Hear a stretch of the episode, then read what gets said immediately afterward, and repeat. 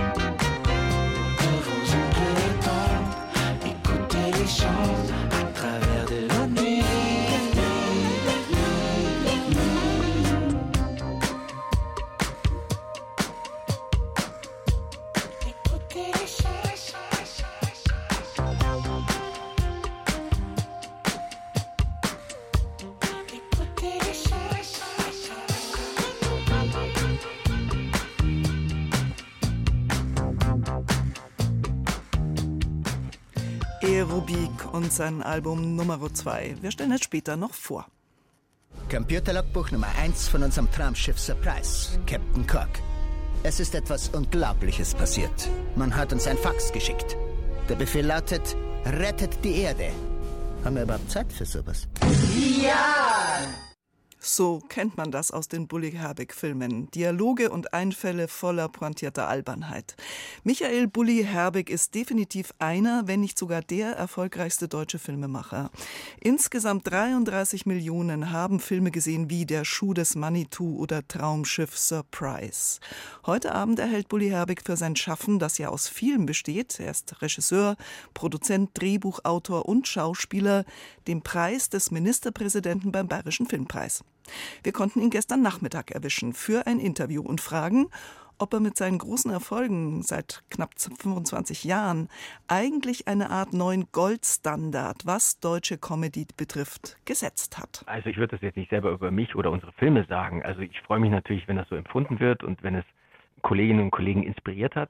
Also es ist schon auffallend gewesen, dass sich danach die Komödien ein bisschen verändert haben in diese Richtung, aber im Grunde ist es ja so, dass dass man sich immer gegenseitig inspiriert. Aber was haben Sie anders gemacht? Weil die Leute waren ja hin und weg. Ich glaube, das hat wahnsinnig viel mit Liebe zum Genre zu tun. Also ich war ja sowieso immer schon großer Western-Fan und in Deutschland kann man jetzt nicht einfach hergehen und sagen, wir drehen jetzt mal einen deutschen Western. Also in Zweifelsfall machst du dich damit auch ein bisschen lächerlich. So, ja. Aber in der Parodie ist vieles erlaubt und vieles möglich. Das akzeptieren die Leute komischerweise. Und dieses Prinzip haben wir ja dann auch mal ein paar Mal wiederholt. Also wir haben einen Science-Fiction-Film gemacht, das war ja auch eine Parodie. Die Parodie ist sowas wie ein trojanisches Pferd, um Genre-Kino zu machen. Das hat mir sehr viel Freude gemacht. Nun mussten Sie natürlich im Zuge der Rassismus- und Diskriminierungsdebatte, die ja auch auf Karl May und die Winnetou-Filme niedergegangen ist, auch Stellung beziehen. Sie haben ja Winnetou und Old Shatterhand so als angeschwultes Blutsbrüderpaar dargestellt. Ja, Sie haben mal gesagt, Sie würden das heute so nicht mehr drehen. Also das ginge nicht mehr. Na, das bezieht sich nicht auf äh, sexuelle Orientierung. Zudem geht es ja um die beiden Zwillingsbrüder und nicht um Shatterhand und, und Winnetou. Also bei uns sind äh, Ranger und Abahachi einfach zwei Blutsbrüder, die wie im Original für Gerechtigkeit und, und Frieden sorgen. Und ich habe lediglich gesagt, dass ich den Film so vielleicht nicht mehr machen würde. Im Grunde ist es auch ein Film, der 20 Jahre alt ist und sich auf Filme aus den 60ern bezieht. Ich schließe nicht aus, dass man irgendwann mal wieder eine Parodie macht und den Humor dann eben dem Zeitgeist anpasst. Also nicht jede Pointe, die wir damals gemacht haben, hat gesessen. Ich habe damals auch immer gesagt, der, der Humor ist eine Sache, über die du einfach nicht streiten kannst. Äh, die, die sogenannte Gürtellinie, die ist bei jedem anders angesiedelt. Der eine hat es am Hals, der andere am Knöchel. Du kannst nicht den Witz, den Gag machen, dem jeder gefällt. du kannst das machen, was, was du amüsant findest, wofür du stehen kannst, was du noch vertreten kannst. Was Humor betrifft, sollte man einfach äh, schlichtweg entspannt bleiben. Der letzte Film, den Sie gemacht haben, der ist im Herbst 2022 rausgekommen, 1000 Zeilen, ist eine Mediensatire über einen Medienskandal, also basierend auf einem Buch über den Spiegeljournalisten Klaas Relotius, der ja gefakte Reportagen geschrieben hat. Warum dieses Thema? Also ist das auch ein Statement? Gar nicht mal. Ich bin immer auf der Suche nach guten Stoffen und ich habe ein Faible für Hochstaplerfilme. Also ich mag das sehr gern, weil das auch oft unfassbar raffiniert gemacht wird. Nicht, dass ich dem nacheifer. Ich finde das auch nicht gut, nicht falsch verstehen, aber ich gucke den Leuten dabei unheimlich gerne zu. Und wenn man darüber einen Film machen kann und eine Geschichte erzählen kann, in der man sich da auch visuell und inhaltlich austoben darf, ist das eine Steilvorlage. Also ich mochte es einfach, einen Film über, über die Lüge zu erzählen, weil man dann wie auf so einer Klaviatur ein bisschen spielen kann und die Leute auch ein bisschen an der Nase rumführen kann. Also insofern hat mich weniger das politische Statement daran interessiert, sondern wie immer die Unterhaltung. Also wenn Sie Genre sagen, vorher Western-Genre, dann hatten wir Science Fiction. Sind Sie mehr am Genre interessiert? Ich dachte, dass die Komik so bei Ihnen der durchgängige Faden wäre. Also wenn ich das so sagen darf, ich finde einer meiner besten Filme ist Ballon. Ähm, das ist diese das Fluchtgeschichte ja, aus der DDR. Das war, das war sozusagen mein erster Thriller, den ich, den ich gemacht habe. Und ähm, im Grunde wollte ich immer Filme machen, seitdem ich zwölf bin und habe äh, letztendlich auch wegen Hitchcock und Spielberg damit angefangen. Das Thriller-Genre zieht mich immer noch an letztendlich würde ich sagen, mein Genre ist die Unterhaltung. Also ich habe von nichts größer Angst, als die Leute zu langweilen. In Josef Hilfsmeyers Film ähm, Brandner Kasper haben Sie ja den Borndelgrammer, also den Tod, gespielt und dem haben Sie auch komische Seiten abgerungen. Sagen wir so, das haben wir ja nicht erfunden. Also es ist ja eine altbayerische Geschichte. Und das Schöne an dem Tod am Borndelgrammer ist, dass das ja sozusagen keine real existierende Figur ist und dem kannst du natürlich so ein bisschen drüber darstellen und nicht gefragt werde, welche Rolle ich bisher am liebsten gespielt habe, dann, dann sage ich immer, es ist der Bronnelgraben. Ich weiß nicht warum. Ich, ich spiele den wahnsinnig gern. Deswegen äh, hat es mich auch gefreut, dass wir einen zweiten Teil gemacht haben, im Bornelkramer und die ewige Liebe. Und auch da, also könnte ich mir durchaus noch eine, eine weitere Verfilmung vorstellen, weil durch das extreme Make-up kann ich den wahrscheinlich noch spielen, wenn ich 70 bin. Ist ja auch so eine Art Hochstapelfigur, oder? Ja, er ist eher eine arme Seele, wenn man das über den Tod so sagen kann. Also er, er hat ja keine Freunde. Er hat, er weiß nicht mehr, er hat niemanden zum Reden. Keiner freut sich, wenn er, wenn er irgendwo daherkommt. Also ähm, irgendwie ist es, kann er mir schon leid tun. Jetzt erwischen wir Sie ja gerade in der Drehbuchklausur. Aus welchen, mhm. aus welchen Gedanken reiße ich Sie da gerade? Aus der Komödie. Ich gehe im Moment davon aus, dass wir nächstes Jahr wieder eine Komödie drehen. Machen wir es so wie immer. Wir haben Spaß. Wir schmeißen uns die Bälle zu. Was heißt wir? Weil Klausur klingt ja so ein bisschen, Sie sitzen an dem Drehbuch und schreiben die Dialoge so vor sich hin, aber Bälle werfen ist dann doch was anderes. Ja, ich finde es angenehmer, zu zweit oder zu dritt zu schreiben, weil man sozusagen immer inspiriert wird, egal ob da jetzt was zurückkommt oder nicht oder ob es gut ist oder nicht. Ein Drehbuch schreiben alleine ist ein wahnsinnig einsamer Job. Und ich würde mich auch als ganz allgemein als Teamplayer bezeichnen. Also insofern ist es immer ein sehr, sehr schöner und lustiger Prozess.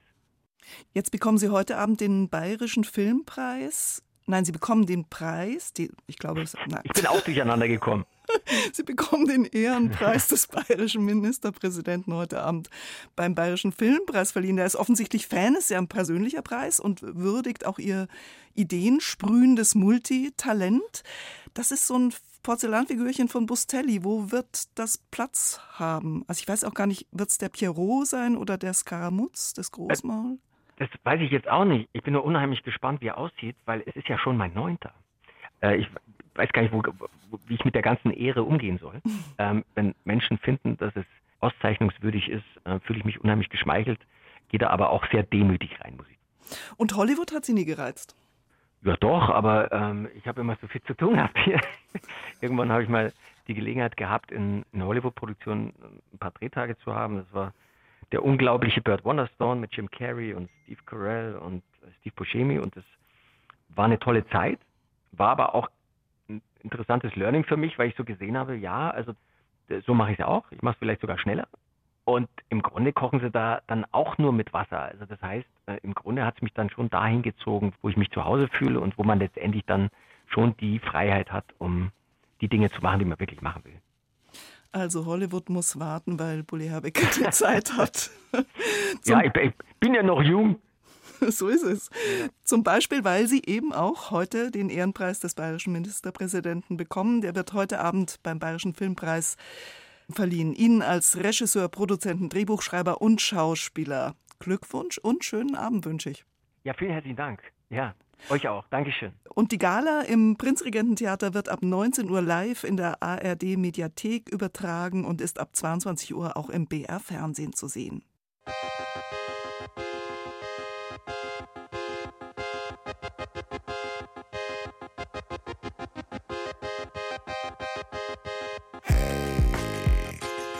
arpeggiato, modulato, ostinato. Dourado.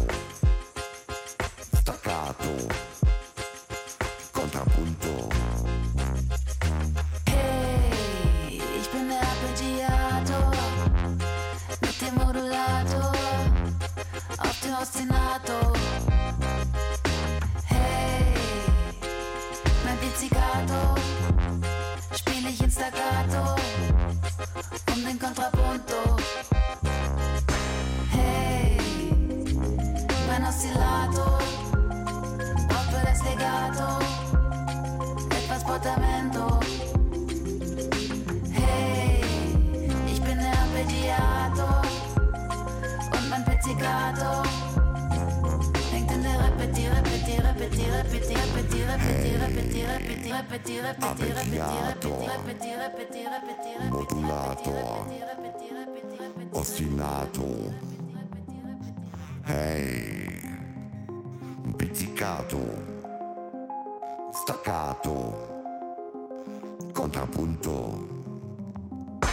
Hey, oscillato, arpeggiato, modulato.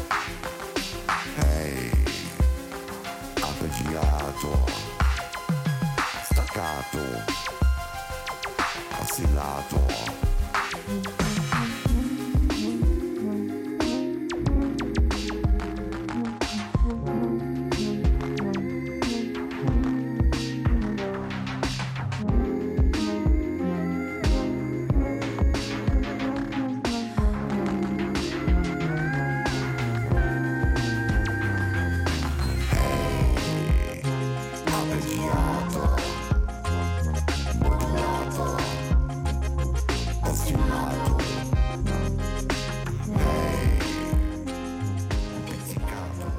Wer ist der Mann, der diese etwas wundersame Musik macht? Ralf Summer stellt uns Carsten Aerobik Meyer und dessen neues Album Aerobik Nummer 2 vor.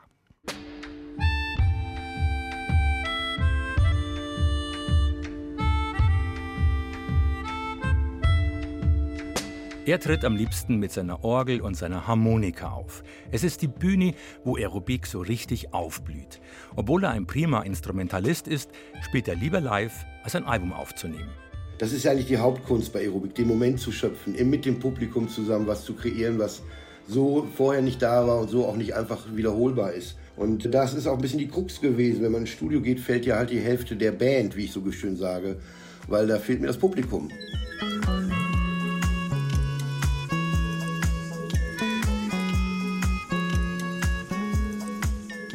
Diese Aerobic-Live-Energie im Studio nachzubauen, darauf hatte er lange keine Lust fürs zweite Album, für das er uns ein Vierteljahrhundert warten ließ. Um nicht allein beim Aufnehmen zu sein, lud er sich diverse MusikerInnen ein, unter anderem Sophia Kennedy oder die Bläser von Jan Delay. Was die Platte zusammenhält, bin natürlich ich persönlich selber mit meiner leicht schrulligen Welt, in die ich mich, seit ich Kind bin, eigentlich flüchte, wenn ich Musik mache. Und diese Welt aufzumachen und da alle anderen teilhaben zu lassen und partizipieren zu lassen, das ist für mich der rote Faden bei der Platte. Ich denke halt nicht so konzeptuell. Also das Ding ist ja, ich bin ja halt mein eigenes Konzept, ich bin ja mein eigenes Genre.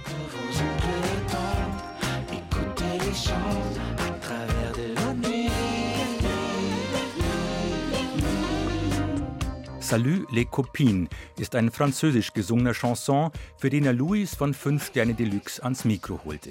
Aerobic sieht sich als Europäer. Es gibt mit Italo-Tape auch ein Stück, das uns daran erinnert, dass der Hamburger auch Fan von Italo-Disco ist und sein größter Hit Urlaub in Italien heißt. Das Stück von 2018 ist aber nicht mit auf dem Album. Das Mitsing-Lied auf Nummer 2 könnte das werden. Das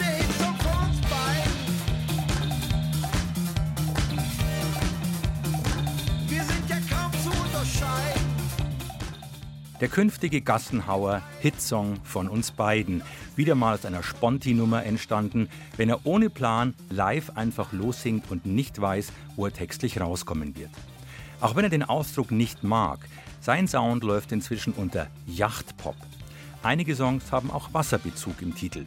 Aerobik ist Wassertier, wie er sagt, sprich Sternzeichen Krebs. Ich mag nichts lieber, als im Sommer ins Meer zu springen. Das finde ich schon das Tollste, was es gibt. Und wir hatten das bei den Hamburg Spinners schon, diese Hemdorgel, dass wir da schon so nautische Themen haben. Ich finde halt auch der Tiefseetaucher, die Idee von Wes Anderson, ich finde das halt einfach total aufregend. Der Ozean ist vielleicht noch das letzte Gebiet, was noch nicht komplett vom Menschen geschrottet wurde, obwohl wir uns da wirklich viel Mühe geben. Eigentlich soll man das hören, wenn man zum Badesee fährt und am Badesee weiterhören und dann abends auf dem Weg zurück, auf dem Weg zur Party. Das ist eigentlich der perfekte Ort und die perfekte Zeit für diese Platte. Wir haben alles in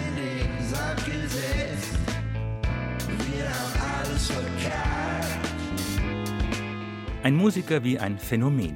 Aerobik hat sowohl mediterran anmutende 60er, 70er Soundtracks drauf, die man am besten allein oder zu zweit zu Hause genießt. Und er kann auch freie Disco-Musik, zu der man im großen Tanzpulk vor der Bühne aufgehen möchte. Nummer 2 triggert also sowohl den Individualgenuss von Pop, bietet aber auch Futter fürs Gemeinschaftsgefühl. Eine Leichtigkeit von Vielseitigkeit, die eine Kunst für sich und gar nicht so einfach zu erreichen ist. Wir haben alles in den Sand gesetzt. Wir haben alles verkackt.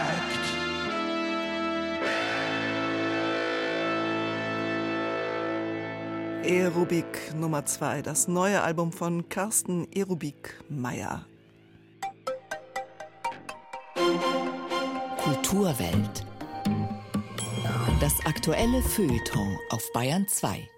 Die Regierung ringt derzeit um ein Energie- und Heizungsgesetz. Und die Wärmepumpe steht plötzlich im Zentrum eines Kampfes, der immer stärker eskaliert. Ein bayerischer Minister stellt auf einer Demo in Erding die Demokratie in Frage. Was passiert da? Das wollen wir den Politikwissenschaftler Johannes Hilje fragen. Er ist Politik- und Kommunikationsberater für diverse Institutionen, Parteien und Politiker, unter anderem auch für die Grünen. Und er ist Autor politischer Analysen. Zuletzt ist von ihm das Buch erschienen Das Wir der AfD über Kommunikation und kollektive Identität im Rechtspopulismus. Guten Morgen, Herr Hilje. Einen schönen guten Morgen.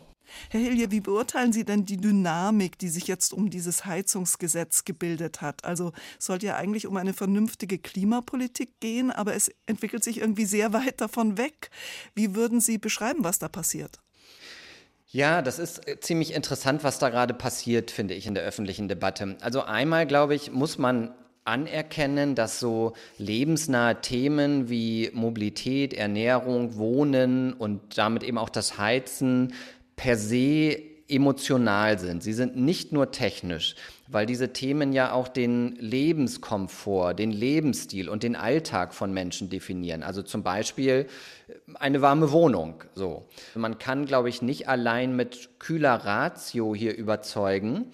Und das gelingt noch weniger mit kühler Ratio zu überzeugen, wenn bestimmte Kräfte ja so etwas wie ein monströses Bedrohungsszenario entwerfen. Und das haben wir ja gerade auch in den letzten Monaten erlebt. Da wurde im Grunde der Eindruck erweckt, Heizungen sollen komplett verboten werden, Menschen sollen nahezu enteignet werden. Ich erinnere mich an einen Slogan in der Bildzeitung, ähm, wo es hieß, Hände weg von unseren Häusern. Also das sind ja wirklich Ängste von Enteignung und auch materiellem Verlust, die da provoziert wurden. Und nun ist daraus eigentlich so etwas wie ein Kultur Kulturkampf geworden, muss man sagen. Aber wie kommt man überhaupt auf diese Idee der Enteignung? Diese Idee, dieser Vorwurf wurde ja aufgegriffen in der politischen Debatte, ganz stark auch natürlich von der Opposition, die offenbar in diesem Kulturkampf die Möglichkeit von ja, kurzfristigen politischen Gelände Gewinnen gesehen.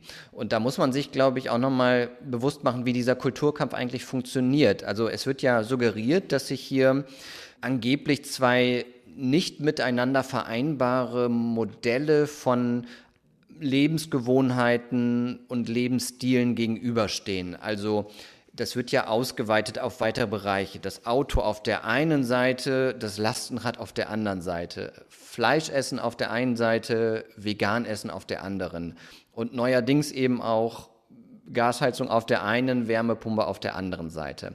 Und nun behaupten eben diese Protagonisten, dass im Zuge der Klimapolitik den Menschen quasi ökodiktatorisch ein anderer Lebensstil aufgezwungen werden soll. Und da sind wir leider schon jetzt auch in Narrativen des Rechtspopulismus, gerade auch der AfD, die schon eigentlich seit jeher der Bundesregierung immer wieder vorwirft, so etwas wie eine Diktatur im Land einführen zu wollen. Sie nutzen auch so Slogans wie DDR 2.0 für die Bundesrepublik. Und wenn dann gerade auch die CDU so Begriffe wie Heizstasi verwendet, dann werden im Grunde solche populistischen Narrative legitimiert von einer demokratischen Partei und das halte ich für sehr gefährlich. Und es fällt immer der Hinweis auf die Mehrheit. Also ich meine, das hat ja Hubert Aiwanger gesagt, als er äh, geschrien hat, die schweigende Mehrheit müsse sich die Demokratie zurückholen. Also wenn wir jetzt mal bei dieser Mehrheit bleiben, was für eine Mehrheit ist das? Das ist ja eine behauptete Mehrheit. Ja, und das ist im Grunde die Grundthese des Populismus, dass die schweigende Mehrheit eines wahrhaftigen und auch homogenen Volkes, das einen einheitlichen Willen hat, von einer abgehobenen Elite unterdrückt werden würde. Und sie sagt eben auch noch, dass das Volk so etwas wie einen einheitlichen Willen hätte und man diesem Volk die Souveränität zurückgeben müsste. Und das steckt wirklich auch alles so in den äh, Worten von Hubert Aiwanger, die er in Erding bei dieser Demo vorgetragen hat, weil er hat ja auch gesagt, man müsse sich jetzt die Demokratie zurückholen. Das heißt im Grunde, dass es keine demokratischen Zustände gäbe in der Bundesrepublik und eben ganz nach dieser populistischen Erzählung, dass man jetzt so etwas wie die Volkssouveränität wiederherstellen müsse.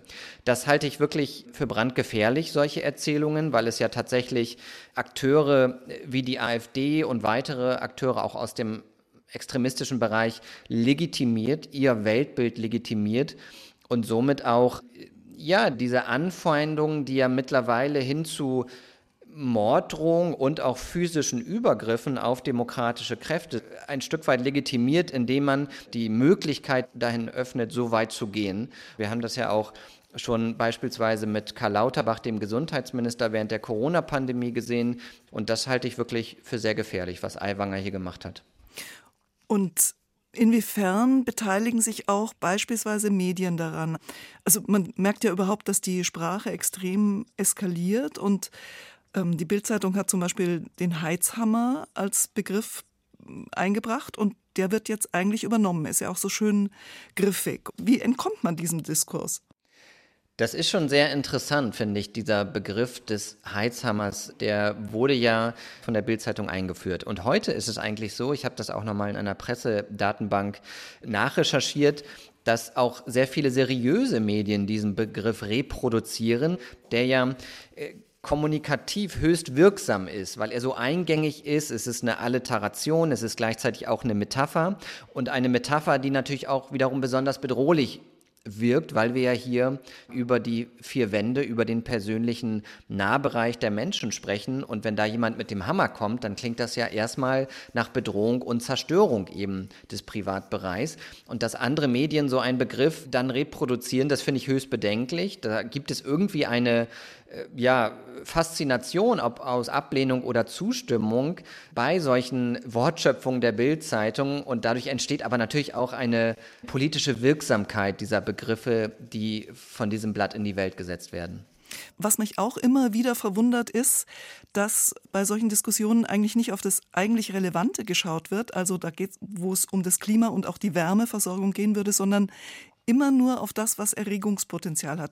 Kann man da von Ablenkungsstrategien sprechen?